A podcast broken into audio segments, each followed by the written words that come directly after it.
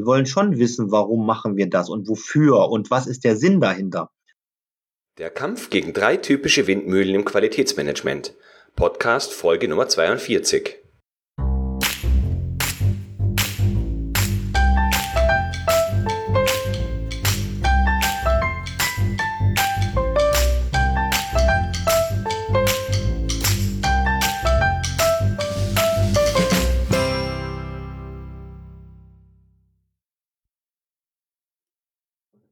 Meine Leitung geht heute nach Butzbach zum Herrn Sascha Andravas. Herr Andravas, schönen guten Abend und danke für die Zeit. Ja, guten Abend. Ich hoffe, Ihnen geht's gut. Ja, prima bei dem schönen Wetter hier. so, dann würde ich Sie äh, darum bitten, dass Sie sich zu Beginn mal ganz kurz vorstellen, dass die Hörer wissen, mit wem wir es zu tun haben. Ja, erstmal schönen guten Abend. Mein Name ist Sascha Andravas. Ich bin jetzt seit 26 Jahren mit der Lebensmittelindustrie verwurzelt, komme ursprünglich aus der Brau- und Getränkeindustrie und befinde mich aber seit äh, fünf Jahren in äh, allen äh, Bereichen der Lebensmittelindustrie, also von der Getränke über Brauindustrie, über die Fleischbranche, über die Süßwarentechnik, Convenience, äh, Molkereien, also weit über meine, äh, meine äh, Getränke-Vorgeschichte hinaus. Äh, ich betreibe jetzt seit 2015 das Netzwerk der Lebensmitteltechnik Deutschland. 2016 ähm, haben wir eine eigene Akademie gegründet und äh, bieten der Lebensmittelindustrie bedarfsgerechte und praxisorientierte äh, Schulungen, Seminare, Beratung und jetzt seit 2017 auch ähm, das Interimmanagement an. Äh, ursprünglich äh, habe ich mal Brauer gelernt, habe dann meinen Braumeister gemacht, äh, habe dann meinen Techniker gemacht äh, mit dem Schwerpunkt der Verfahrenstechnik, äh, weil mich das immer, immer interessiert hat, schon damals in der Brauerei. Da war mein Steckenpferd, war damals die thermische Verfahrenstechnik und die Filtrationstechnik. So bin ich auch zu dem Schwerpunkt des Technikers gekommen. Ja, das war mal so ein Schnelldurchlauf mit meiner Vorstellung. Super, vielen Dank. Können Sie vielleicht noch zwei, drei Worte darüber verlieren, warum wir jetzt hier in einem Qualitätsmanagement-Podcast miteinander sprechen? Ja, ganz genau.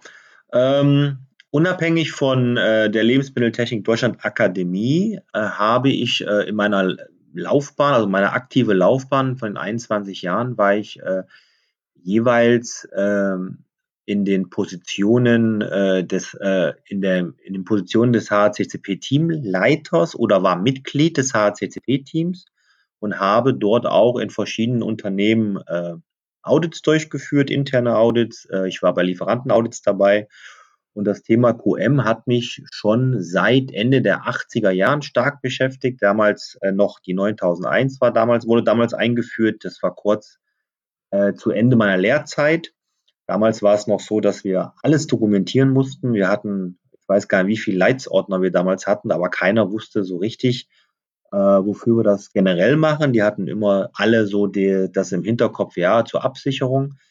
Äh, das hat sich da natürlich in den Jahren gewandelt. Ich habe mich während der ganzen Laufzeit äh, weitergebildet im Bereich 9001 äh, bis hin zum, zum äh, Auditor in dem Bereich.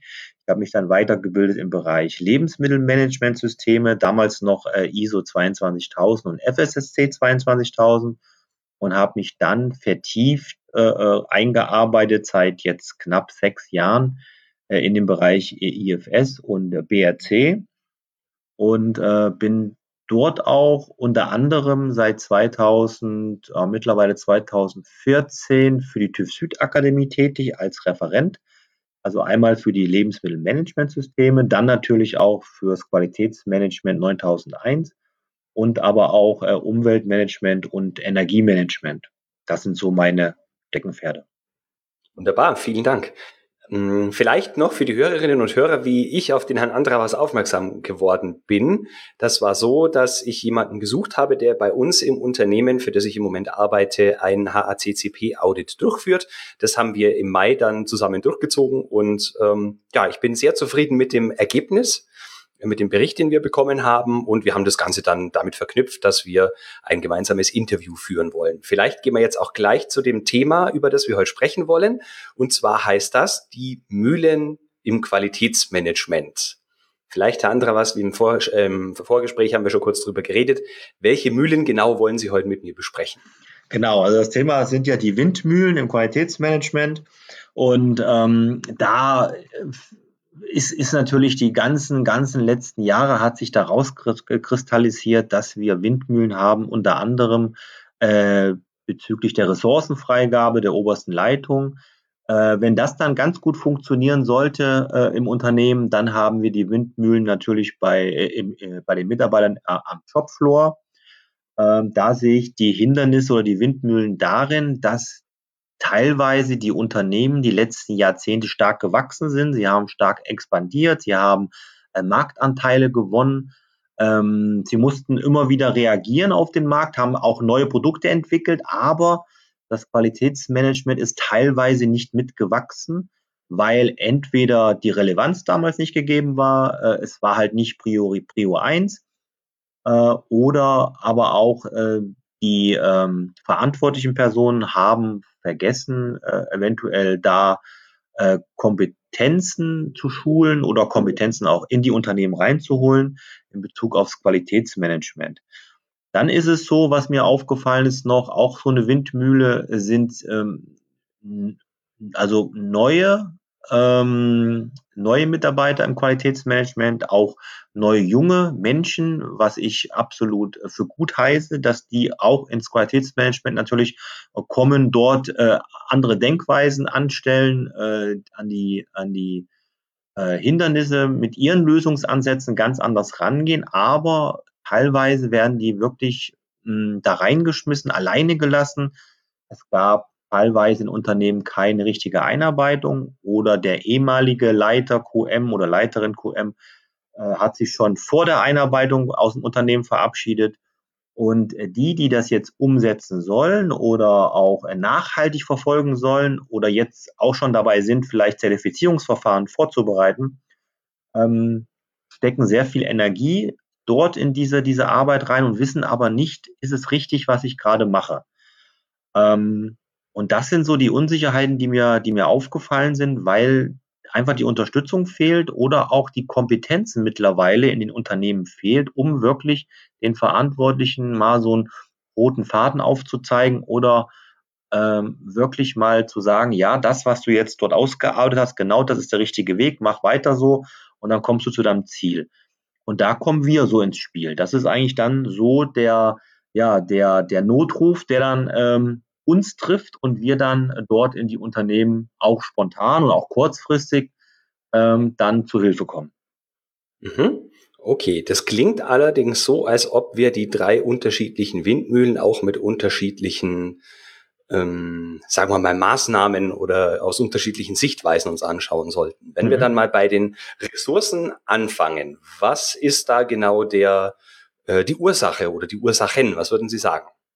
Also ähm, wenn ich das immer so ein bisschen so, so ein bisschen lapidar sage, Ressourcenfreigabe, äh, wenn ich von Ressourcen spreche, ist natürlich immer Zeit, Personal und Kosten. Das sind immer so äh, nicht die Lieblingsthemen der Geschäftsführung natürlich. Ähm, es gibt Unternehmen, äh, also generell die Ausführungen, die ich immer so mache, da es kommt natürlich immer auf die äh, Unternehmensorganisation an, auf die Struktur an, auch die Unternehmensform spielt natürlich eine große Rolle. Wenn ich, äh, also unser kleinster Betrieb, den ich betreue, hat 30 Mitarbeiter und der größte hat 3000. Also es gibt da natürlich ganz klare Unterschiede.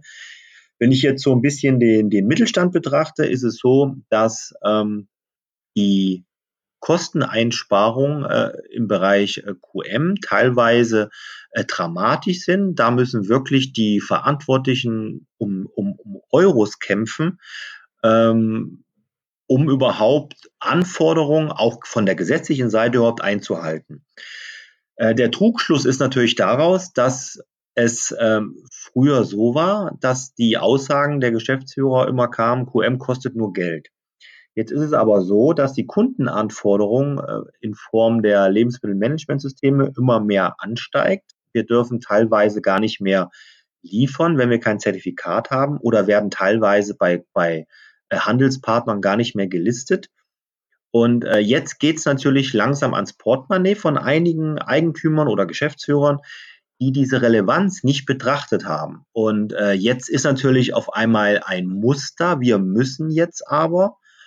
Äh, und trotzdem tun sich da einige schwer, das Portemonnaie aufzumachen, beziehungsweise, was ich noch dramatischer finde, den Verantwortlichen einfach mal die Zeit zu geben, äh, dass, äh, ja, dass das QM-System einmal mal wieder aktuell äh, zu halten, äh, ihre, ihre Dokumentenmanagement mal zu prüfen und vor allen Dingen auch mal mit den, mit den äh, Führungskräften zusammen äh, nach Lösungen zu suchen, wie man einige äh, ähm, Anforderungen vielleicht auch einfacher umsetzt, als sie jetzt schon gegeben sind. Mhm. Okay, das kann ich nachvollziehen. Ich würde da ganz gerne noch etwas ergänzen, was ich in meiner täglichen Praxis jetzt mitbekomme. Und zwar sagten Sie, äh, Geschäftsführer machen da ungern den Geldbeutel auf. Aus meiner Sicht liegt es ein Stück weit aber auch daran, dass QM sich schwer tut, die Leistung, die sie erbringt, in Euro beziffern zu können. Also Fehlerkostenvermeidung zum Beispiel oder äh, was kosten mich die Retouren, wenn Kunden die Ware zurückschicken. Ich merke das jetzt selbst bei mir, wie schwierig es ist, einerseits akkurate Zahlen zu bekommen, andererseits äh, sagen wir mal, abgespeckte Zahlen zu bekommen, die nicht so stark in ihrer Aussagekraft leiden, also quasi bewusst auch ähm, Fehler beziehungsweise Annahmen zu treffen, die nicht zu 100 Prozent äh, zutreffend sind, ähm, so dass man der Geschäftsführung auch was entgegensetzen kann. Mhm. Ähm, wie ist da Ihre Erfahrung? Kennen Sie auch viele Unternehmen, die sich da leichter tun mit Beziffern der guten Qualitätskosten? Also ich sehe das genauso wie Sie. Ähm, wir haben, und das, das stelle ich auch erst so ganz stark so die letzten fünf Jahre fest, dass wir unwahrscheinlich ähm, Kennzahlen mit einbeziehen müssen. Und zwar Kennzahlen nicht aus der Statistik heraus, sondern wir müssen mehr Kennzahlen äh, darlegen, äh, die monetär bewertet sind. Und da haben Sie vollkommen recht, das sind natürlich unsere Reklamationsquoten äh, ein ganz großer Punkt. Aber was gravierend ist in einigen Unternehmen, natürlich die Kunden, die auf einmal abspringen weil äh, zum Beispiel das Zertifikat nicht mehr erlangt worden ist oder das Zertifikat ausgesetzt wird oder es ganz eingezogen wird. Äh, das sind natürlich dann gravierende Beispiele.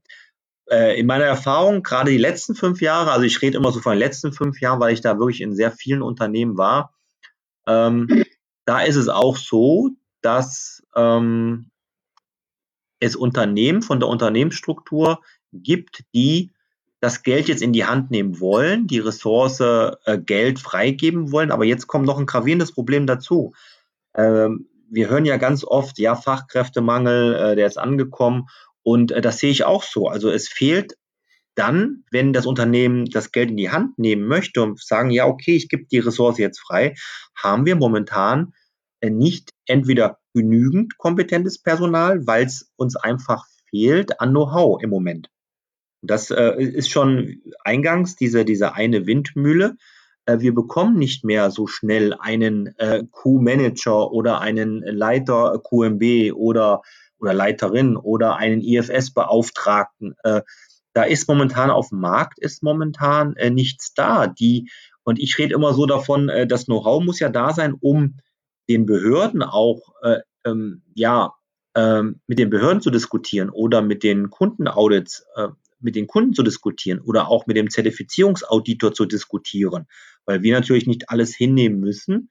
Äh, wenn wir das natürlich fachlich fundiert dem entgegensetzen können, je nachdem, welcher Besuch gerade bei uns im Haus ist, äh, das meine ich mit Know-how, mit Erfahrung. Weil wir können nicht einfach, äh, also das ist nicht abwertend gemeint, aber jemand sehr Junges, der nicht eingearbeitet worden ist, einfach in so eine leitende Funktion stecken weil der tut sich keinen Gefallen und wir tun dem Unternehmen keinen Gefallen. Und das ist halt jetzt, was dazugekommen ist, dass wir einfach im Moment nicht das Personal sofort bekommen, was wir gerne hätten. Mhm. Also wenn ich das jetzt, das kann, wenn ich das jetzt richtig verstehe, ist aber schon ein, eine quasi Wurzel des Übels, dass QM sich manchmal schwer damit tut, den Mehrwert fürs Unternehmen nach außen zu tragen. Also einerseits nach außen in Richtung Geschäftsleitung, um zu zeigen, was kann mein Qualitätsmanagement auch für ähm, quasi die finanzielle Seite liefern. Und zum Zweiten, dass man den Mehrwert gegenüber externen Auditoren herausstreicht, um dann halt auch mal mit denen zu diskutieren und zu sagen, wir lassen uns nicht alles gefallen, sondern wir spielen mit dem Auditor auf Augenhöhe und sagen dem auch, äh, dass wir aus unserer Sicht seine sag mal, Empfehlung gerne annehmen würden, aber zum Beispiel in einer anderen Form, weil sie für uns ins Unternehmen sonst nicht reinpasst. Also äh, so eine Art Sparringspartner. Sehe ich das richtig? Mhm. Ganz genau, ganz genau. Okay, ja. so wie machen wir das? Also als eines, wie kriegen wir die Sache hin, dass äh, QM sich besser der Geschäftsleitung gegenüber verkaufen kann in Sachen Kennzahlen? Ja, also wenn wir einmal das, das Verkaufen sehen, natürlich haben wir, haben wir einen großen Joker natürlich. Also ich nehme mal, also ich gehe mal davon aus, äh, wir sind Lebensmittelunternehmer, unser Unternehmen äh, ist zertifiziert äh, in irgendeiner Form. Ja, ist es, ist es ein, ISO 22000 oder der FSSC oder IFS BRC. So, dann haben wir natürlich einen gravierenden, also einen ganz großen Joker in der Hand. Wir dürfen das Zertifikat nicht verlieren. Ähm, das ist unser Joker. Mhm. Das heißt, äh, ohne dieses Zertifikat könnten äh, Kunden, also unsere Kunden, auch unsere Hauptkunden jederzeit, äh, wenn wir es verlieren sollten, aus K.O.-Kriterien, äh, sage ich mal so, äh, könnten die sofort den Lieferstopp äh, einleiten. Sofort. Das, das ist vertraglich so geregelt, weil die ähm, Voraussetzung ist natürlich da, ein Zertifikat zu haben. Okay, bleiben wir da mal ganz kurz. Wie häufig sollte ich diesen Joker spielen? Weil aus meiner Sicht ist es nur im allergrößten Notfall will ich das anwenden. Je häufiger ich diesen Joker anwenden müsste, umso größer ist es für mich eine Bankrotterklärung, weil ich keine anderen Argumente habe. Ja, also das ist ganz richtig so. Wenn ich immer wieder mit diesem Argument natürlich komme, äh, das, dann ist es irgendwann für die, dann ist es für die, für die Geschäftsführung auch wie so eine Art Plöffen mittlerweile. Und für uns ist es dann natürlich so eine, ja, wie Sie schon sagen, so ein kleines Armutszeugnis. Wir können nicht mehr machen. Also ist es quasi eher das letzte Mittel. Genau, das letzte Mittel. Mhm. Wichtig ist natürlich ganz klar, und, und das äh, denken wir, das ist in Ihrer täglichen Arbeit auch so, äh, wir müssen immer an die Wurzel gehen. Also, und das ist ein ganz großer, großer Punkt. Früher war es immer so, wir sind äh, an die Führungskräfte gegangen und wir haben die Führungskräfte geschult äh, mit allem, was wir so zur Verfügung hatten.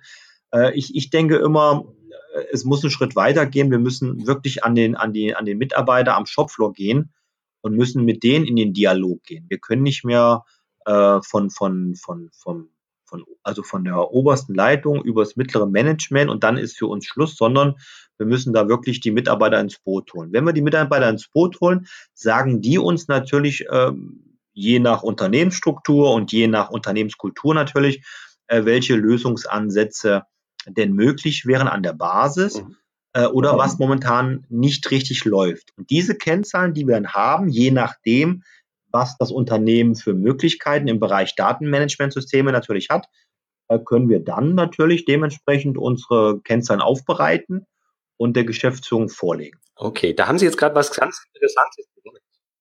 Ähm, ist es Ihre Wahrnehmung, dass wir jemals das mittlere Management so weit hatten, dass Sie uns verstanden haben?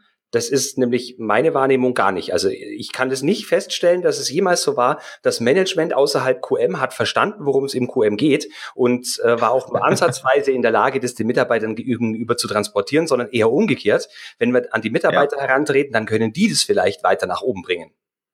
Ja, also das ist richtig, was Sie sagen. Also die, die, ähm, die Schulungen, äh, das hatte ich jetzt eben äh, nicht so gesagt, die Schulungen waren natürlich häufig in den Bereichen natürlich der Kommunikation, der Rhetorik und natürlich der Optimierung, wobei man die Optimierung natürlich nicht verwechseln darf mit der Rationalisierung. Äh, und das waren so die Steckenfälle der Führungskräfte. Also QM war immer ein leidiges Thema, da, da gebe ich Ihnen vollkommen recht. Also, ähm, weil wenn das mittlere Management äh, das schon nicht verstanden hat, äh, äh, dann, dann versteht die Basis natürlich auch nicht.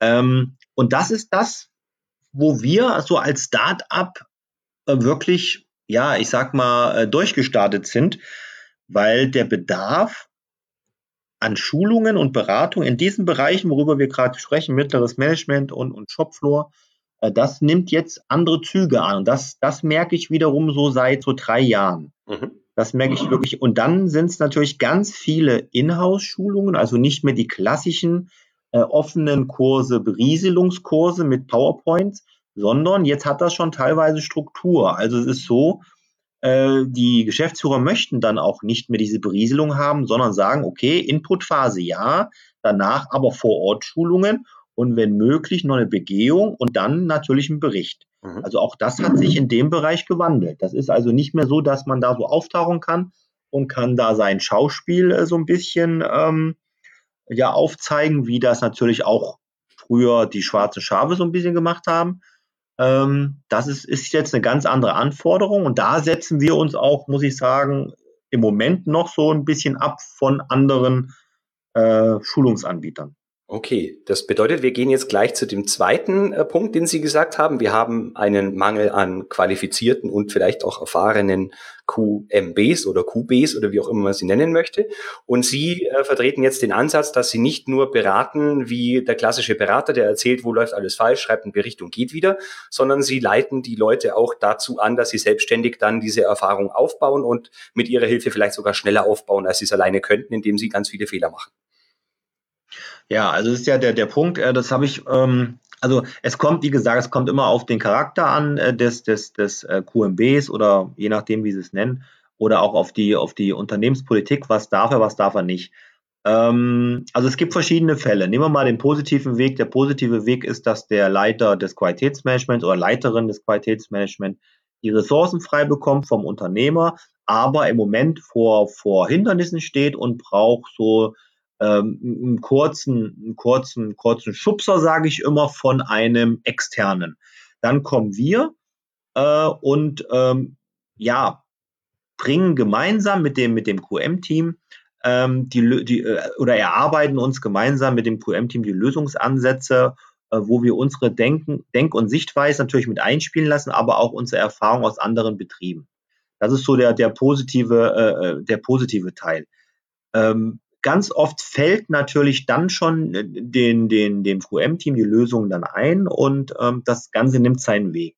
Jetzt haben wir die, die negative Beispiel. Negatives Beispiel ist natürlich, dass die, der Lebensmittelunternehmer ganz gerne äh, einen Berater holt äh, und sagt ja dem oder sagt dem dem der der des Qualitätsmanagement äh, ihr habt ein Budget frei und ihr dürft so und so viele Beratertage im Jahr nutzen. So, dann kommt der Berater rein. Jetzt sehe ich aber ein Organigramm, wo der oder die Leiterin des Qualitätsmanagement nicht äh, an, an, der, an der richtigen Stelle äh, eingezeichnet ist, sondern eher so im mittleren Management, äh, wo, ich, wo ich da schon gravierende Mängel sehe in der, im Organisationsaufbau, gerade im Bereich ähm, ja, der, der, wie sagt man, der, ähm, des, der Durchsetzungskraft des, des Qualitäters. Also da sehe ich dann schon die Problemchen.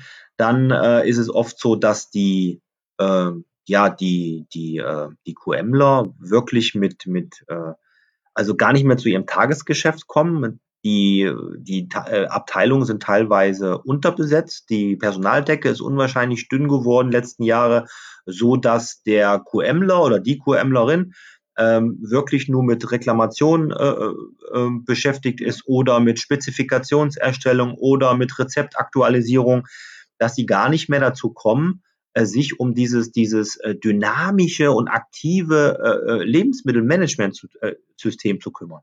Mhm. Und da kommen wir natürlich dann dementsprechend auch äh, ins Spiel, wobei man aufpassen muss, das hatte ich also in meiner Vergangenheit auch, dass der Lebensmittelunternehmer dann versucht, alles auf den Berater abzuwälzen, das, wälzen, ähm, dass der Berater dann schon teilweise im Tagesgeschäft mit drin ist und das sollte so dann wiederum auch nicht sein. Da muss man sich auch dann ein bisschen schützen davor. Ich glaube, das ist eine schwierige Sache. Ich stelle mir das gerade ungefähr so vor, wie ähm, als würde ich mir eine Haushaltshilfe holen, die meine Wäsche bügelt. Die soll eigentlich stupide Arbeit machen, die ich selber quasi auch intellektuell machen könnte, aber die mich davon abhält, mein kreatives Tagesgeschäft äh, oder mein, meine kreative Aufbauarbeit zu leisten. Andererseits mhm. sind Sie aber als Berater auch zu teuer für eine Bügelhilfe.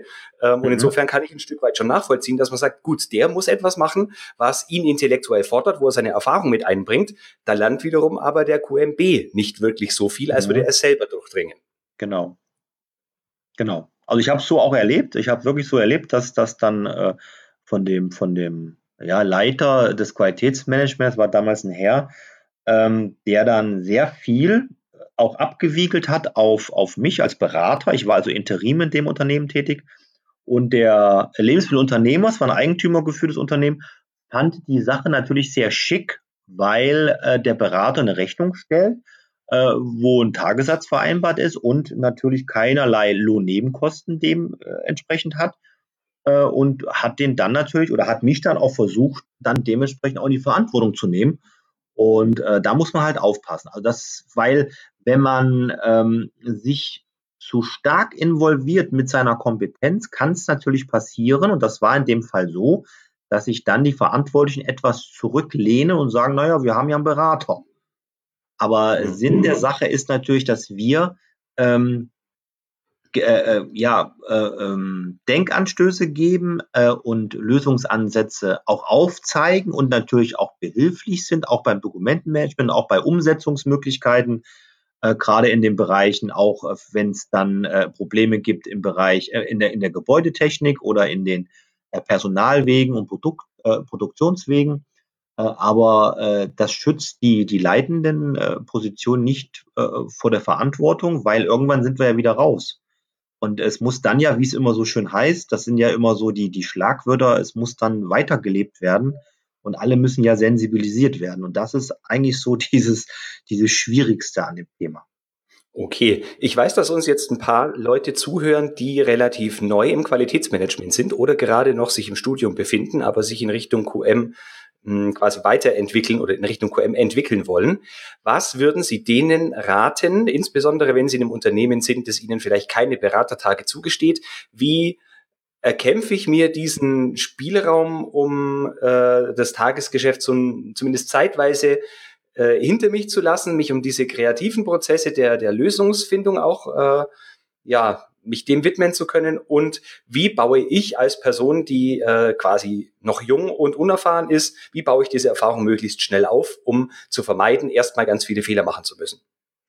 Ja, also sag, wie gesagt, das ist immer alles ganz individuell von der Organisationsstruktur abhängig und von der Philosophie und Politik abhängig. Äh, ich finde es ganz wichtig, ähm, und das, das sollte vorhin nicht also das sollte es vorhin nicht heißen, dass ich ähm, keine jungen Leute ins Qualitätsmanagement haben möchte, die keine Erfahrung haben, um Gottes Willen. Ich finde es gut, dass, dass äh, junge Leute sich überhaupt fürs Qualitätsmanagement interessieren. Das ist also auch nicht gang und gäbe, äh, weil es schon ein hartes Brot ist, äh, dieses, dieses Tagesgeschäft in dem Bereich. Ähm, ich finde die, die Denkweisen und Ansätze der neuen Generation, die, die jetzt so in die Unternehmen reinkommen oder die jetzt gerade in dem Studium sind, ähm, Finde ich sehr interessant und vor allen Dingen gehen die auch anders an die, an die äh, Hindernisse ran. Das finde ich ganz wichtig. Jetzt kommt ein großes Problem, was ich vorhin schon gesagt habe. Wo nehme ich die Erfahrung her? Wo gehe ich mit breiter Brust mit einem Kunden durch meinen Betrieb äh, und, und äh, muss nicht alles abnicken, was er sagt? Ähm, da ist natürlich ganz wichtig, also je nachdem, ob sie ein Studium machen oder ob die äh, jungen Leute an den Hochschulen studieren, je nachdem, wichtig sind natürlich wirklich diese Praktikas. Äh, Netzwerken ist ein großer Punkt. Äh, wirklich Netzwerken mit erfahrenen QMlern dort, nicht nur über Social Media Bereich, auch über Symposiums, über, über Vortragsreihen, eventuell je nachdem, was es da für Möglichkeiten gibt. Es gibt von vielen Organisationen wirklich sehr günstige äh, ähm, Veranstaltungen. Da reicht eine Mitgliedschaft in dem in der Organisation und man kann sehr günstig äh, an diesen Veranstaltungen teilnehmen. Dort kann man dann persönlich netzwerken. Also auch das darf man auf keinen Fall unterschätzen, äh, nicht nur im, im, nicht nur Social Media, sondern auch wirklich der äh, die persönliche Art und Weise. Dann ist ganz wichtiger Punkt, äh, wenn die Möglichkeit besteht, äh, interne Audits mitzumachen, wenn die Möglichkeit besteht, äh, Kundenaudits oder auch Behördenbegehungen mitzumachen, ähm, alles mitnehmen.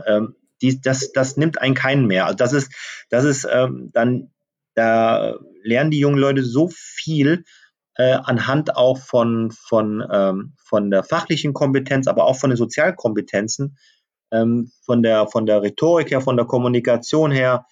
Äh, also das kann ich nur jedem empfehlen und natürlich dann den das richtige Unternehmen finden, was jetzt mal so ganz lapidar gesagt ist von mir, ähm, das einen vernünftigen Einarbeitungsplan erstellt und auch, äh, dass sie dort auch anständig betreut werden. Ich weiß, es ist schwierig und ich weiß auch, dass das meistens nicht funktioniert, auch wenn am Anfang des, Arbeits, äh, des, des Arbeitsvertrags ein, eine tolle Einarbeitung, ein toller Einarbeitungsplan angehangen ist von sechs bis, bis zwölf Monaten, der teilweise manchmal äh, äh nicht umgesetzt werden kann, weil auf einmal wieder Personal fehlt, weil Leute auch krank werden oder währenddessen das Unternehmen verlassen. Ich weiß, es ist ganz schwierig, aber das ist natürlich wünschenswert, wenn man in diese jungen Leute investiert und wenn es wirklich die Zeit ist der Einarbeitung, damit man dann nachhaltig mit den jungen Leuten arbeiten kann. Und wenn ich Sie jetzt richtig verstanden habe, sollte man den Fokus bei der Einarbeitung erstmal auch auf die Praxis legen. Also die Leute vielleicht auch, je nachdem, in was für einem Unternehmen wir sind, in die Produktion stecken. Das mit den Begehungen und mit den Audits haben Sie gerade schon erwähnt, aber dass die Leute wirklich feststellen, wo wird die Wertschöpfung betrieben und wie genau, genau geht wie arbeitet in Anführungsstrichen der Shopfloor? Das ist vielleicht auch ein Begriff, der äh, in der Lebensmittelindustrie quasi bekannt ist, aber den manche anderen vielleicht nicht kennen. Das ist quasi, ja, wie, wie beschreibt man Shopfloor auf, auf Deutsch, ohne dass es, ja, ja, gut, es, ist, es sind, ja, man, man sagt halt immer, man, man ist bei der, an, an der Basis. Also mei meistens in unserem Fall ist es natürlich die Produktion, da ist die Wertschöpfung, ja. da sind unsere, da ist unsere Basis, da sind unsere Mitarbeiter, die teilweise natürlich, äh, ja, ursprünglich vielleicht keinen Lebensmittelberuf gelernt haben, aber gute Arbeit an ihren Maschinen und in ihren Prozessen machen. Ähm, das ist so der, der, der Shopfloor, mit dem wir zu tun haben. Und, okay, also die Leute nicht, Entschuldigung, ja. die Leute nicht, so wie es häufig bei den Einarbeitungen ist, irgendwo vor einen PC setzen und ihnen sagen, da sind unsere 300 Arbeitsanweisungen, bitte liest ihr die mal durch, sondern wirklich gleich äh, quasi mitten ins Geschehen stecken und vielleicht sogar mithelfen lassen. Ja, also ich finde das wichtig, weil was, was können denn viele Menschen nicht in den Bereichen? Ähm, auch wenn sich das jetzt wieder ein bisschen äh, merkwürdig anhört, aber wenn wir doch, äh, wenn wir doch Zertif äh, äh, Standards einhalten müssen. Und die Standards bauen alle auf gesetzlichen Anforderungen auf. Wir müssen das einhalten. Und wir müssen diese, diese, diese Gesetze und diese Standards runterbrechen auf unsere, auf unseren Shopfloor, also auf unsere Basis, äh, so, dass die Mitarbeiter, die dort dann an den Maschinen sind oder am Band stehen oder je nachdem, äh, oder auch der Staplerfahrer, der muss diese Standards oder diese Umsetzung verstehen. Wir müssen das runterbrechen und müssen dann aber auch nachhaltig verfolgen ob es umgesetzt wird. So, jetzt kommt ja das, der negative Beigeschmack dabei. Jetzt müssen wir trotzdem Mitarbeiter überprüfen und äh, müssen manchmal auch den Mitarbeitern natürlich auf eine andere Art und Weise als früher, aber auch mal auf die Füße treten. Und äh, wie das mit so Menschen ist, äh, wir mögen natürlich teilweise Menschen nichts Negatives sagen oder Menschen vom Kopf stoßen. Und äh, da finde ich natürlich, ähm, ja, das ist ein wichtiger Aspekt wirklich dieser Sozialkompetenz, weil alles Fachliche, wenn wir ins QM gehen oder wir haben eine leitende Funktion im QM, dann setzen wir doch voraus, dass sie die Standards kennen oder, oder dass die wenigstens die, die wichtigsten Verordnungen kennen, nicht auswendig, aber grob. Und wenn sie was nicht wissen, dann entweder nachlesen oder jemanden fragen, ähm, der sich damit auskennt. Aber die Umsetzung, das ist der Knackpunkt, das ist äh, das, das, also das ist das, das, das äh, Schwierigste in dem, in dem ganzen, äh, in dem ganzen Qualitätsmanagement. Mhm. Okay. Ähm, damit glaube ich, könnten wir schon fast Ihre erste Windmühle äh, gedanklich abschließen, wenn ich das nochmal ganz kurz, also wirklich sehr kurz zusammenfassen kann. Äh, als erstes sollte äh, QM versuchen, anhand von Kennzahlen Werbung für die eigene Leistung zu machen, um zu zeigen, was kann unser QM für den Geschäftsführer, fürs Unternehmen und auch für die Kunden leisten. Richtig? Ja, genau, richtig. Äh, der zweite Aspekt dazu war, dass wir, wenn wir neue Mitarbeiter bekommen im QM, die quasi noch nicht so ganz erfahren sind und auch noch nicht äh, sich, ja, vielleicht ihre Hörner auch noch nicht abgestoßen haben, dass die wirklich in die Prozesse reingehen, in die Produktion, dass sie auch ähm, die Einarbeitung genießen, die sie genießen sollen und dass sie, wenn sie sich selber weiterentwickeln wollen, nicht im eigenen Unternehmen bleiben, sondern wirklich nach draußen gehen, Netzwerken, an Veranstaltungen teilnehmen und auch wirklich gucken, dass sie von denen lernen, die die Fehler schon gemacht haben, die sie selber nicht mehr machen wollen. Mhm, genau. Okay. Ja, Ihre zweite Windmühle, die bestand im Shopfloor, also in der Umsetzung an der Basis, dass es da oft daran hapert, dass die Leute das, was wir in gutem Wissen vorschlagen oder in gutem Willen vorschlagen, nicht umsetzen. Genau. Aber ich meine das also nicht, ähm, ja, wie sage ich es? Also es ist, es, teilweise liegt es gar nicht an den Mitarbeitern selbst. Also was erlebe ich draußen so? Ich erlebe äh, die, das Qualitätsmanagement, wo es einen Verantwortlichen gibt äh, oder eine verantwortliche gibt, die an ihrem Rechner sitzt und ihre Maßnahmen per E-Mail alles schön verteilt und natürlich hofft, äh, dass alles abgearbeitet wird und, und äh, sie oder er recht schnell ähm, die, äh, die Umsetzung äh, äh, wieder schriftlich zurückbekommen, wann es wie abgestellt worden ist und von wem. Das wäre natürlich traumhaft, wenn das so einfach wäre. Leider ist es natürlich nicht so. Äh, das heißt, auch der oder die äh, Leiterin im, im QM muss natürlich an die Basis gehen und muss sich davon überzeugen, dass sowas umgesetzt wird. Natürlich mit Hilfe ihrer Führungskräfte, äh, also mit, mit dem mittleren Management natürlich, so, und jetzt kommt so ein bisschen ähm, die Schwierigkeit da drin? Also, das hatten wir eingangs schon gesagt, wir brauchen wirklich äh, einmal Arbeit auf Augenhöhe auf allen Hierarchieebenen. Das ist ein ganz wichtiger Punkt, weil wir befinden uns ja in dem ganzen, in der ganzen, gesamten äh, Prozessorientierung, äh, die unwahrscheinlich wichtig ist, da wir wachsen immer mehr zusammen von allen Abteilungen her. Ähm, mir ist aufgefallen, dass die Mitarbeiter verunsichert sind, dass die Mitarbeiter Angst haben, teilweise äh, vor dem vor dem Auditor oder vor dem Tag des Audits, aber oft, weil sie, äh, weil sie einfach das Wissen nicht haben, weil sie einfach diese, diese Relevanz nicht erkannt haben oder auch nicht äh, äh ja beibekommen haben oder ihnen aufgezeigt worden ist, warum müssen wir es denn machen? Wa warum? Äh, Weil wer fordert das denn überhaupt? Warum müssen wir da jetzt noch ein Protokoll ausfüllen? Warum äh, müssen wir jetzt alle komplett äh, vermummt dort äh, arbeiten, also mit, mit äh, Haube, mit, mit äh, Handschuh, mit, äh, mit Mundschutz? Warum ist das in unserem Betrieb so? Und okay, ich, werf, ich werfe mal ein bisschen mit Substantiven um mich. Hm? Äh, ist es die Delegation, ist es die Argumentation oder ist es die Kommunikation, an der es fehlt? Oder sind es alle drei? Ja, ich würde sagen, die drei spielen eine große Rolle und die sind alle miteinander verzahnt. Also die Kommunikation ist es einmal, ich nehme das zwar ungern, dieses Wort, aber es ist schwierig, was anderes dafür einzusetzen. Wir müssen sie sensibilisieren. Sensibilisierung erfolgt aber dahingehend, dass wir den roten Faden aufzeigen müssen, dass die eine gewisse Transparenz haben an der Basis äh, damit die was nachvollziehen können. Weil eins habe ich auch gelernt in meiner ganzen Laufbahn, in meinen ganzen 26 Jahren, ähm, dass die Mitarbeiter schon mehr wissen wollen, als dass wir teilweise immer so dachten. Die wollen schon wissen, warum machen wir das und wofür und was ist der Sinn dahinter. Und da, äh, da fällt mir immer so ein bisschen ein, ich bin auch Familienpapa, habe drei Kinder und ähm, das sind immer die ganzen W-Fragen meiner Kinder. Warum sollen wir das so machen? Und ähm, wenn man das denen vernünftig erklärt. Natürlich brauchen wir dann wieder, und jetzt kommt es wieder zur Verzahnung, äh, brauchen wir dann natürlich die Ressource der Zeit, äh, die Möglichkeit zu haben, mit der Mannschaft zu trainieren, ja, mit unserer, äh, unserer Mannschaft dahingegen zu entwickeln, äh, dass die das schon ganz automatisch machen, weil sie es verstanden haben, worum es eigentlich geht. Und das ist einmal die Kommunikation, die Sensibilisierung, die erfolgt daraus. Wir haben sie dann sensibilisiert äh, da hilft natürlich klar immer mal ein externer Berater, der auch mal Beispiele aus, der, aus, der, aus anderen Be äh, Be Betrieben bringt. Äh, das sind so diese, diese Punkte, die wir da, äh, ja, die wir da umsetzen müssen. Mhm. Welchen Stellenwert hat der Begriff Kontrolle für Sie an genau diesem Punkt im Shopfloor? Hm. Also Kontrolle ist natürlich ein hartes Wort, genau, ähm, genau wie, wie äh, ähm, ja überprüfen. Also es ist so, dass, wie, wie ist es denn im Tagesgeschäft? Die äh, gehen wir von dem klassischen Maschinenbediener aus äh, und mal nicht unbedingt von dem, der ein Terminal hat und alles schön in sein Datenmanagement einpflegen kann, sondern von dem Bediener, der vielleicht äh, Qualitätsproben äh, äh, äh, anstellen muss während der Produktion. Er muss vielleicht Leitwert messen, er muss pH messen, er muss vielleicht einen Prix messen oder je nachdem oder ein Fettgehalt, je nachdem, was, was ist. Äh, er muss seine ganzen Protokolle ausfüllen. Jetzt kommt es ja so, er muss ja diese Protokolle führen und muss die Ende der Schicht seinen Vorgesetzten abgeben. Ich nehme mal so den klassischen Fall.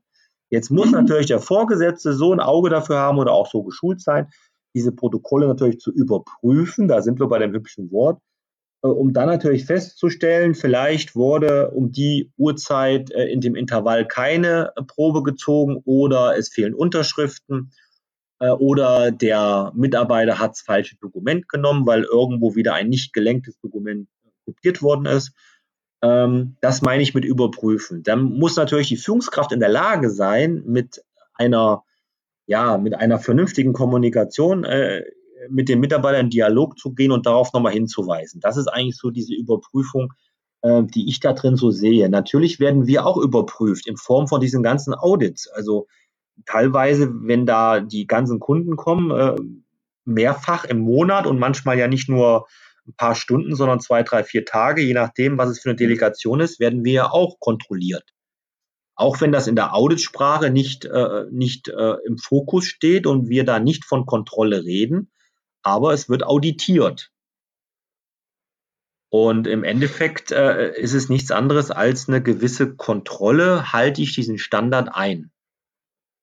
Ja, und inwieweit sehen Sie jetzt das als notwendig, dass QM quasi schon die Kontrolle des Vorgesetzten nochmal kontrolliert, ähm, weil im Zweifel, wir hatten es ja jetzt gerade mit äh, Neugier und Wissensdurst, macht es die Produktion vielleicht sogar besser als der Vorgesetzte. Und mit der richtigen Anleitung von QM wird es vielleicht noch besser funktionieren. Jetzt hat aber QM keine Zeit zum Kontrollieren. Wie wichtig ist es, dass QM trotzdem nochmal diese äh, Verifizierung verifiziert?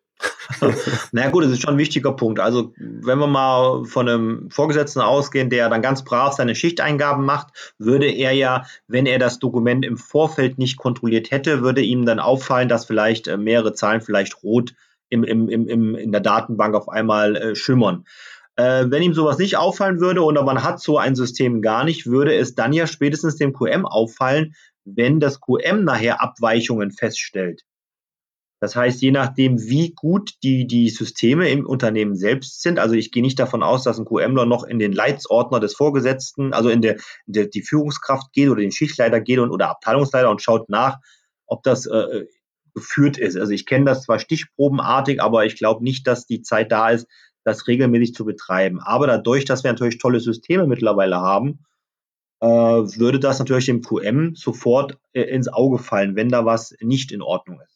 Aber dennoch müssen wir in Hand von unseren Team-Meetings, ja, das ist auch ein spezielles Thema, ähm, die Vorgesetzten natürlich da in die Pflicht nehmen.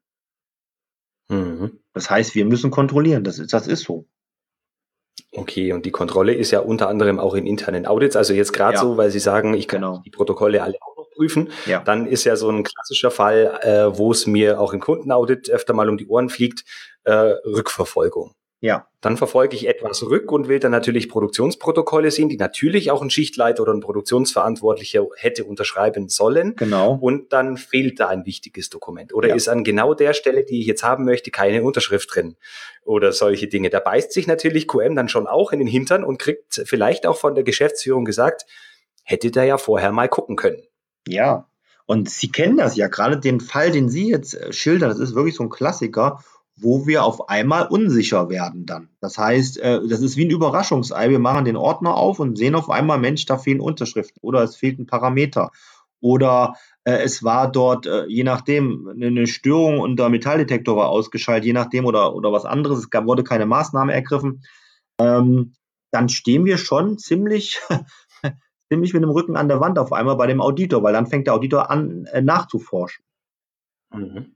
Und äh, das ist halt unangenehm für uns, weil wir nicht überall sein können. Und das ist dieses, dieses Wort, was Sie vorhin gesagt haben, dieses Delegieren.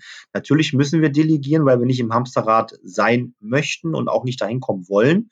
Und wir müssen halt versuchen zu delegieren. Aber jetzt kommt wieder das, was ich gesagt habe. Haben wir auch im Unternehmen die Kompetenzen, wo wir Aufgaben abdelegieren können, wo wir sagen, okay, wir haben bei dem oder bei der haben wir ein ruhiges Gefühl und wir wissen, sie macht das völlig selbstständig oder wir haben sie auch so weit entwickelt, dass sie das völlig selbstständig machen.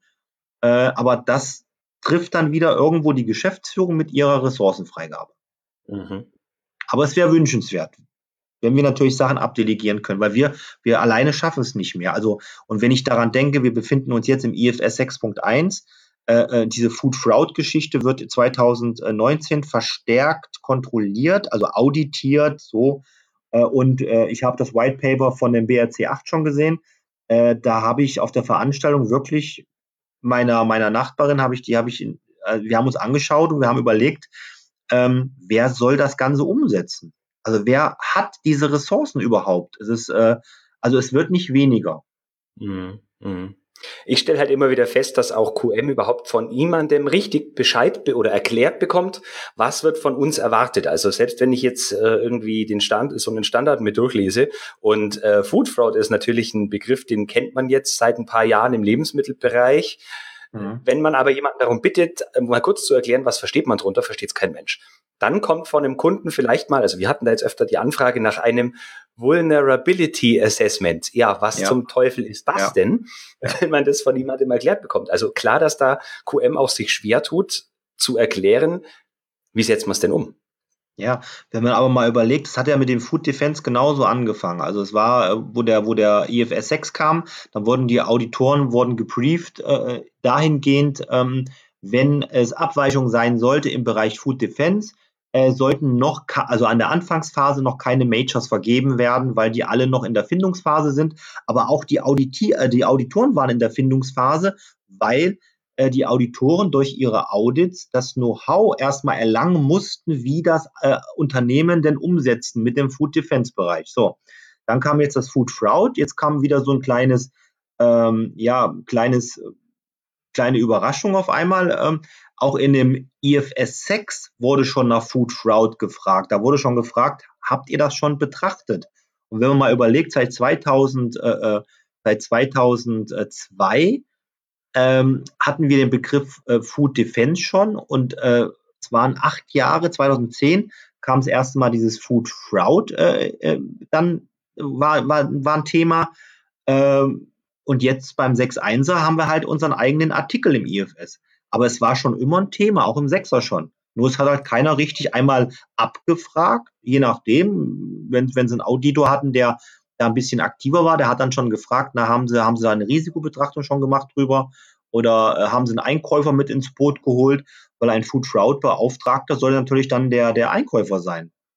Ja, äh, jetzt müssen wir bitte schön die beiden Begriffe noch kurz erklären für diejenigen, die nicht aus dem Lebensmittelbereich kommen oder diejenigen, die jetzt auch im Lebensmittelbereich nichts mit den beiden Begriffen anfangen konnten. Genau, also Food Defense ist natürlich der Produktschutz. Äh, wie tun wir gewährleisten, dass äh, von außen, und da gehen wir meistens von der kriminellen Energie aus, äh, unsere, unsere Produkte manipuliert werden von außen. Das müssen wir natürlich in einer, in einer Risikobetrachtung analysieren, wie anfällig unser Unternehmen äh, in diesem Bereich ist. Und diese Food Fraud ist natürlich äh, ein großes Thema äh, durch diese Lebensmittel, äh, äh durch Lebensmittelbetrug, gerade so in den letzten Jahren. Also eigentlich gab es Lebensmittelbetrug schon immer, schon, schon, äh, äh, schon, schon seit Lebensmittel produziert werden, gab es schon immer Betrug. Und natürlich gibt es da auch so ein paar Klassiker und das müssen wir mittlerweile auch betrachten. Das heißt, es macht hauptsächlich äh, natürlich in dem Bereich unser Einkäufer, weil er dort äh, die Rohware oder die Rohprodukte oder Halbfertigprodukte einkaufen tut. Und wir müssen halt gewährleisten, dass wir dort äh, ja keine Betrüger in diesem Bereich auflaufen. Also beste Beispiel ist so dieses ganze Gammelfleisch damals oder auch diese Deklarierung äh, von dem von dem Pferdefleisch, äh, wo da wirklich äh, Betrug im Spiel war. Und äh, das wird in nächster Zeit ein großes Thema, gerade 2019. Äh, die Unternehmen äh, oder die Kunden fragen jetzt schon als an, äh, seit, seit, ja, seit Ende letzten Jahres, ob wir sowas schon mal betrachtet haben. Äh, das, das, das häuft sich. Das häuft sich auf jeden Fall. Aber das kommt dazu, äh, was ich vorhin schon mal gesagt habe, diese Abteilungen in unserem Unternehmen, äh, wir müssen immer enger zusammenwachsen. Also eine vernünftige äh, Organisation hat den als Food Fraud Beauftragten dann natürlich den Einkäufer. Ja. Was, was ja dann Sinn macht. Genau. Wir sind ein bisschen abgeschweift. Unser eigentliches Thema war ja. die Umsetzung genau. Äh, in unserer Wertschöpfung, also die Leute, die die Wertschöpfung erbringen sollen, für uns Maßnahmen umsetzen, damit wir ähm, quasi die Qualität und die Kundenzufriedenheit regelmäßig steigern können. Darum ging es eigentlich. Mhm. Ähm, und wenn ich das jetzt richtig zusammenfasse, hatten wir festgestellt, es geht vor allem um die Sozialkompetenz desjenigen, der die Qualität verantwortet. Also ob das jetzt um Delegation geht, um Kontrolle geht, um Argumentation oder Kommunikation geht.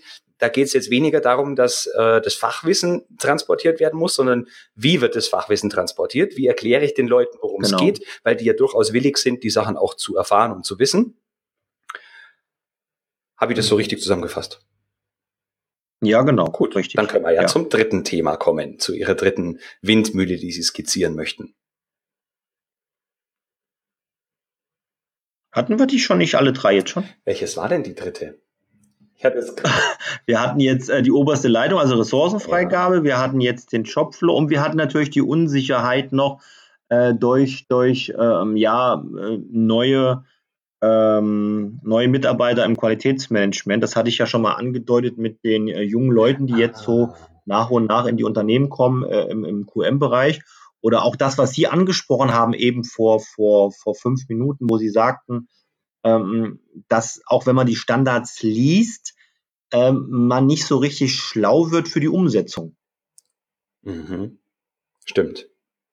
Das ist ja diese, diese Windmühle, Mann. Und Sie, Sie wissen ja, wie das ist, gerade in, in den Standards Umsetzung und nachhaltig äh, pflegen oder, oder begleiten. Es ist ja so, ähm, dass wir sehr viel Zeit und Energie reinsetzen und wie ich es eingangs gesagt habe, wir gar nicht wissen, ist es denn jetzt die richtige Richtung? Ist das jetzt richtig, was ich mache? Ist es vielleicht sogar zu viel? Hätte ich weniger machen können oder umgedreht? Äh, ist es jetzt zu wenig? Ist es zu oberflächlich? Wie tief will dann der Standard das? Und äh, das, das erlebe ich halt okay, auch. Okay, da, da, auf die, auf diese aber trotzdem nochmal genauer eingehen. Sie haben recht, wir haben das ansatzweise schon besprochen.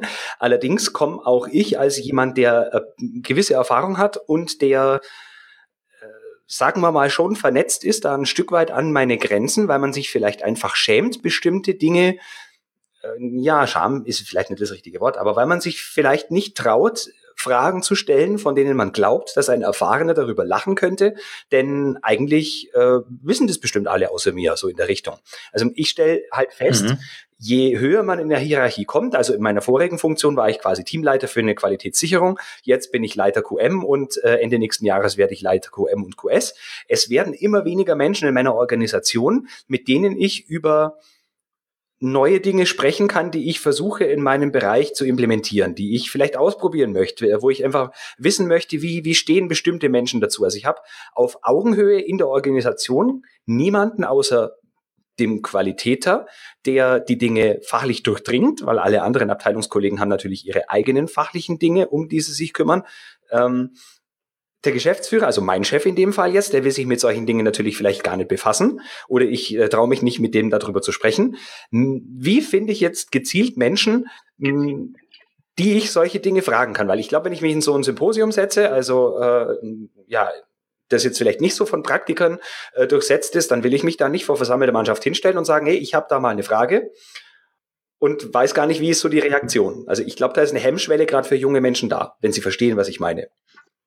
Ja, da ist, da ist absolut eine Hemmschwelle. Haben Sie, also das, was Sie gesagt haben, das bringt es auf den Punkt. Genau das, äh, das erlebe ich auch äh, ganz oft äh, in den, in den, also in den Schulungen auch oder auch bei den offenen Schulungen, ähm, weil wirklich zu 90 Prozent sind es die gleichen Hindernisse in den Unternehmen. Und dann kommt es aber dazu, dass sie nicht wissen, wen können sie fragen. Und sie wollen aber auch das Gesicht nicht verlieren, weil äh, weil sie nun mal Leiter QM sind und möchten aber da nicht äh, ja abgestempelt werden als, als ungefähr, der, der weiß ja gar nichts. Aber das ist nicht so. Weil dieser, nehmen wir mal den IFS-Standard, ähm, der will ja eine Individualität äh, des Standards in den verschiedenen Unternehmen haben. Aber das verunsichert äh, die Verantwortlichen unwahrscheinlich. Und äh, Sie haben vollkommen recht, da würde keiner die Hand heben und würde eine, eine, eine Frage stellen, wo, wo Sie vielleicht denken, das ist jetzt vielleicht eine banale Frage, aber 90 Prozent in dem Raum wahrscheinlich äh, äh, hätten die auch nicht beantworten können. Ja, das ist also ganz oft so. Ähm, dann empfehle ich natürlich immer, wenn man vernetzt ist und man kennt vielleicht ja auch jemanden vielleicht recht gut, also ein, ein Kollege oder aus dem ehemaligen Bereich oder aus einem anderen Unternehmen, wo man sagt, ja, mit dem kann ich offen reden. Wenn das der Fall natürlich nicht ist und Sie haben jetzt überhaupt keine Möglichkeit, und man möchte auch nicht diese Frage in einen Social Media Bereich Gruppe, also Social Media Gruppe äh, äh, einsetzen, weil man äh, sie ja wahrscheinlich kennt und diese Frage nicht versteht. Ähm, dann sage ich natürlich immer, dann fragen Sie einfach den, den, den Berater Ihres Vertrauens, den Sie da wirklich mal beauftragt haben, schreiben Sie dem eine Mail. Bei uns ist das äh, recht unkompliziert. Also wir beantworten auch außerhalb dieser Schulung oder außerhalb dieser Beratung äh, die Mails äh, und die werden nicht abgerechnet oder sonst irgendwas, um Gottes Willen, das ist, gehört für uns dazu. Das kann ich auch bestätigen. Ähm, ich hatte ja auch schon zwei, drei Rückfragen nach unseren beiden Beratertagen. Und äh, das machen wir wirklich. Und wenn wir mal was nicht wissen, was passieren kann, weil es vielleicht nicht äh, äh, äh gerade äh, in, in, in, in, ja, in, in, der, in, der, in der Branche oder weil es gerade eine spezielle Branche ist, sagen wir mal so, dann machen wir uns kundig, weil ich frage dann schon andere Berater oder ich frage dann schon andere Auditoren nach oder auch andere Leiter aus, aus der gleichen Branche, weil äh, ich kann das einfach dann äh, äh anders darlegen und das mache ich dann schon. Also ich kann auch nicht alles wissen, das ist auch so. Und wenn ich das nicht weiß, dann frage ich auch andere Personen. Mhm. Das mache ich also auch so. Okay, also gerade was hier die Vernetzung betrifft, glaube ich, dass einfach äh, der Grad der Vernetzung meistens äh, direkt proportional zur Erfahrung ist. Also je länger jemand in der Branche ist, umso mehr Erfahrung hat er und umso mehr Leute kennt er auch, weil er einfach oder sie äh, schon bestimmte Dinge einfach mitgemacht hat, ob das jetzt Audits sind oder äh, irgendwelche Kundenbesuche sind oder eben auf solchen Veranstaltungen war. Äh, Social Media ist in der Theorie äh, gut, allerdings äh, in den meisten Gruppen, in denen ich mich so bewege, braucht man da niemandem eine fachliche Frage stellen, weil die meisten wollen dann nur ihren Spam loswerden. Und äh, sobald ja, es dann ja. in Richtung Frage geht, weiß keiner eine vernünftige Antwort, was ich relativ schade finde. Ja, da das, das, ähm, das, die Erfahrung mache ich auch, ja. Das wird auch immer mehr, auch gerade mit den, natürlich, klar nutzen wir die Werbeplattform natürlich auch, ganz klar, aber äh, das wird immer mehr, dass äh, entweder eine komische Gegenfrage kommt oder fachlich äh, überhaupt nichts Fundiertes geantwortet wird. Äh, das erlebe ich auch, ja. Also das finde ich, finde ich auch sehr schade. Ja, ich habe jetzt für mich etwas entdeckt, äh, was man vielleicht gar nicht laut sagen darf, aber außer uns beiden ist ja auch keiner hier. Ähm, ich versuche in Lieferantenaudits auch sehr viel zu lernen, indem ich die Lieferanten Fragen stelle, die ich vielleicht selbst für mein Unternehmen noch nicht beantwortet habe, aber glaube, dass der Lieferant die vielleicht ganz gut für sich gelöst hat. Mhm. Weil dadurch gebe ich mir nicht prima. die Blöße, dass der Kunde mir dann genau dort wieder reinsticht und bohrt und äh, genau äh, spürt, dass ich da blank bin, wenn es jetzt ein Kundenaudit wäre. Äh, mhm. Und mhm. ja, quasi kann A dabei lernen und B den Punkt dann auch gleich für mein Audit abhaken, in Anführungsstrichen. Ja. Ich habe jetzt natürlich nee, auch noch den Vorteil, dass äh, äh, wir stellen ja Molkepulver her und unsere Lieferanten sind gleichzeitig ja Käsereien, die sehr viel Produkte auch an Endverbraucher liefern. Und das heißt, die haben natürlich einen Standard, der mit unserem zu vergleichen ist. Die, diese, äh, diesen Vorteil haben natürlich nicht viele Unternehmen. Die, bei den mhm. meisten geht's ja von der Wertschöpfung her nach unten in Richtung Rohstoffe und die Sensibilität für Lebensmittelsicherheit ist vielleicht auch immer weiter abnehmend. Aber ich habe da jetzt echt eine gute, ähm, so eine gute Zwischenposition, wo es mir ganz gut hilft. Ja, das stimmt. Das ist auch ein guter Ansatz. Also das ist, ähm, also das, das kann man wirklich wunderbar nutzen, dass man dann diese Fragen stellt, äh, wo man selber jetzt direkt äh, keine richtige Lösung hätte. Oder äh, man sieht natürlich unwahrscheinlich viel, gerade in Ihrem Bereich auch bei den Lieferantenaudits. Äh, man geht da mit ganz anderen Augen dann in die Unternehmen rein. Das ist wohl richtig, ja. Herr Andra, wir haben uns ein bisschen verquatscht jetzt, ehrlich gesagt. so zeitlich. ja. Aber kein Problem. Sie haben es zwischendrin schon ein wenig angedeutet, äh, wo Sie oder beziehungsweise Ihr äh, Unternehmen und auch mit Ihren Angeboten ähm, Personen, die bedürftig sind, unterstützen können. Vielleicht können Sie es nochmal geschwind zusammenfassen. Was sind so die Leistungen, die Sie bringen und in welchen Fällen macht es Sinn, Sie zu kontaktieren? Ja, wir sind natürlich äh, in den Kernthemen äh, unterwegs in der, in der Lebensmittelindustrie. Das fängt natürlich mit dem HCCP an. Äh, wir äh, schulen dann im Bereich äh, HCCP, wir schulen im Bereich IFS bis hin zum IFS-Beauftragten und internen Auditor. Also wir machen auch Auditorenschulungen, wobei man da sagen muss, wir bereiten äh, Menschen darauf vor, äh, äh interne Audits durchzuführen und Lieferantenaudits durchzuführen. Wir bilden also keine äh, Zertifizierungsauditoren aus. Das dürfen wir auch gar nicht. Mhm. Ähm, ja, das sind alles so unsere, unsere äh, Kernthemen zu dem äh, Thema. Natürlich Hygienemanagement gehört dazu, ein großer Punkt. Der BRC gehört dazu. Ähm, wir sind aber auch im Bereich der Prozesse äh, äh, tätig. Das heißt, dort, wo Lean Management eingeführt werden soll oder aber auch äh, umgesetzt werden soll, weitergeführt werden und gelebt werden, also nachhaltig. Äh, auch dort optimieren wir Prozesse, wobei bei uns die Prozesse, das hatte ich heute schon mal gesagt, äh, das dient nicht zur Rationalisierung, sondern wir optimieren einfach die, die äh, Abläufe an den Maschinen, äh, die ganzen Produktionsabläufe. Das sind so unsere Stecken. Okay, Sie haben vorhin zum Eingang des Gesprächs noch was von Interim erzählt. Was genau bedeutet das bei Ihnen? Ah ja, genau. Wir, ja, seit 2017 genau sind wir äh, in, in Interim-Management tätig. Das heißt, wir gehen für drei bis sechs Monate maximal gehen wir in ein Unternehmen rein und übernehmen eine leitende Funktion. Das ist meistens Leiter QM oder Leiter QS, je nachdem. Ähm, meistens ist der Hintergrund, ähm, dass Know-how weggebrochen ist. Der, die Mitarbeiter in dem Bereich haben entweder gekündigt, Unternehmen gewechselt oder sind in Rente gegangen und dann fällt dem Unternehmer auf, oh Mensch, wer macht das Ganze jetzt? Und ähm, denke mal, auch bei dem Gespräch heute ist uns ja aufgefallen, dass äh, das ein, ein Fulltime-Job ist und dass man das was wir im QMQS machen, nicht nebenbei mitmachen können, wenn wir andere Positionen besetzen. Äh, gehen wir also da drei bis sechs Monate rein und halten das, äh, ja, den Standard oder das Lebensmittelmanagementsystem am Laufen. Äh, das sind eigentlich so unsere, unsere Bestreben. Äh, natürlich gehen wir auch äh, wie dieses Jahr in ein Unternehmen rein und bereiten, äh, bereiten das Unternehmen auf die, auf die Beziehung vor. Auch das äh, machen wir äh, jetzt seit, seit 2017. Äh, ja. Okay, äh, zum, zum äh, quasi zum kleinen Abschluss dieser äh, Selbstvorstellung oder der Vorstellung des Angebotes würde mich noch interessieren, was sind so die drei größten Fehler, die Ihnen in Ihrer täglichen Praxis bei anderen Unternehmen oder anderen Qualitätsverantwortlichen auffallen? Fehler bei den, äh, bei den leitenden Funktionen im, im QMQS oder generell in der Organisation? Nee, äh, schon auf QMQS äh, bezogen. Also zum Beispiel soll da jetzt auch mit rauskommen äh, bei den drei Fehlern. Äh, vielleicht noch ganz kurz, wie könnten die Leute es besser machen? Mhm. Also was ich, ja, an, an, an, ja, was fällt mir auf an Fehlern? Also Fehler, ja, sind es Fehler, ja schon. Ähm, dass teilweise, gehen wir vom Dokumentenmanagement aus, dass teilweise sehr oberflächlich gearbeitet wird, äh, sehr viel mit Copy and Paste äh, gearbeitet wird, sich nicht bemüht wird, äh, mal äh, an Ort des Geschehens zu gehen, sondern alles versucht wird, am, am Rechner äh, abzubilden.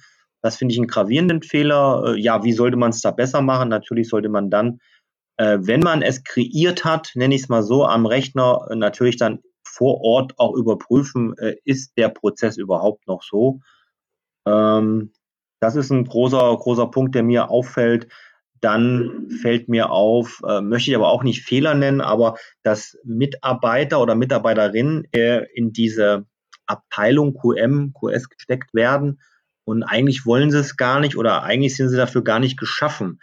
Ähm, das heißt, einmal diese Arbeitsbelastung auszuhalten und natürlich auch mit dem, mit den ganzen, äh, also mit dem mittleren Management und auch mit den, mit den Mitarbeitern an der Basis äh, zu kommunizieren und äh, die Relevanz aufzuzeigen. Das, das finde ich ein großer Punkt.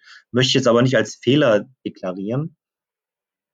Ähm, ja, das sind ja eigentlich so zwei, die mir, die mir einfallen. Ja, darf ich bei dem zweiten Punkt noch kurz bleiben? Ja. Äh, woran liegt es? Liegt es daran, dass die Unternehmen die falschen Menschen in QM, sagen wir mal in Anführungsstrichen, befördern? Oder dass Menschen, die nicht dafür geeignet sind, sich für solche Positionen bewerben, weil sie denken, QM und Forschung und Entwicklung ist nach dem Studium ein super Einstieg. Ich versuche es mal bei einem von beiden und QM hat jetzt super geklappt. Äh, woran liegt's? Hm, also nehmen wir mal den Fall äh, einmal der, der internen Aufqualifizierung oder der internen Umbesetzung, ähm, da der Geschäftsführer sagt, ja, ja, hier, du machst das jetzt oder könntest du dir das vorstellen, das zu machen, weil wir keine Leute einstellen können oder so ein klassischer Spruch ist ja im Moment, wir bekommen keine Leute von draußen. Das kann ein Punkt sein, dass man es halt dann so halbherzig macht oder sich oder die Zeit auch gar nicht hat, sich da dementsprechend vielleicht recht reinzuarbeiten, weil man vorher in einem anderen Bereich war. Mhm. Dann denke ich mal, ist das, was Sie zum Schluss gesagt haben, auch ein großer Punkt, dass man nach der nach dem Studium denkt, oh Mensch, ist ja ein ganz ganz eigentlich ein ganz äh, ja, dickes Thema und man verdient ja auch ganz gut in den Bereichen, gerade so in den Konzernen, äh, dass die aber die Relevanz gar nicht sehen, ähm, was alles da zusammenhängt. Mhm. Äh, also wenn ich, wenn ich jetzt jemand mal nehme und ich nehme ich mal den, den klassischen Fall, ich nehme frisch einen von der, von der Uni, äh, egal wie sie jetzt von der Betitelung alle heißen, das ist mir jetzt egal, die vielleicht äh, mal ein Projekt bearbeitet haben, ja, ähm, auch vielleicht ein Projekt mit viel Dokumentation, ja, das funktioniert, aber jetzt kommen die in die Praxis rein.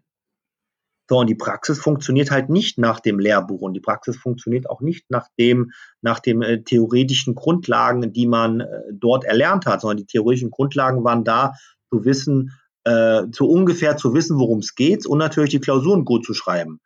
Äh, aber jetzt geht's in die Praxis und in der Praxis heißt, wir haben mit, mit sehr unterschiedlichen Charakteren zu tun. Wir haben mit unterschiedlichen Anforderungen zu tun, mit Standards zu tun, mit unterschiedlichen Charakteren der Geschäftsführung zu tun.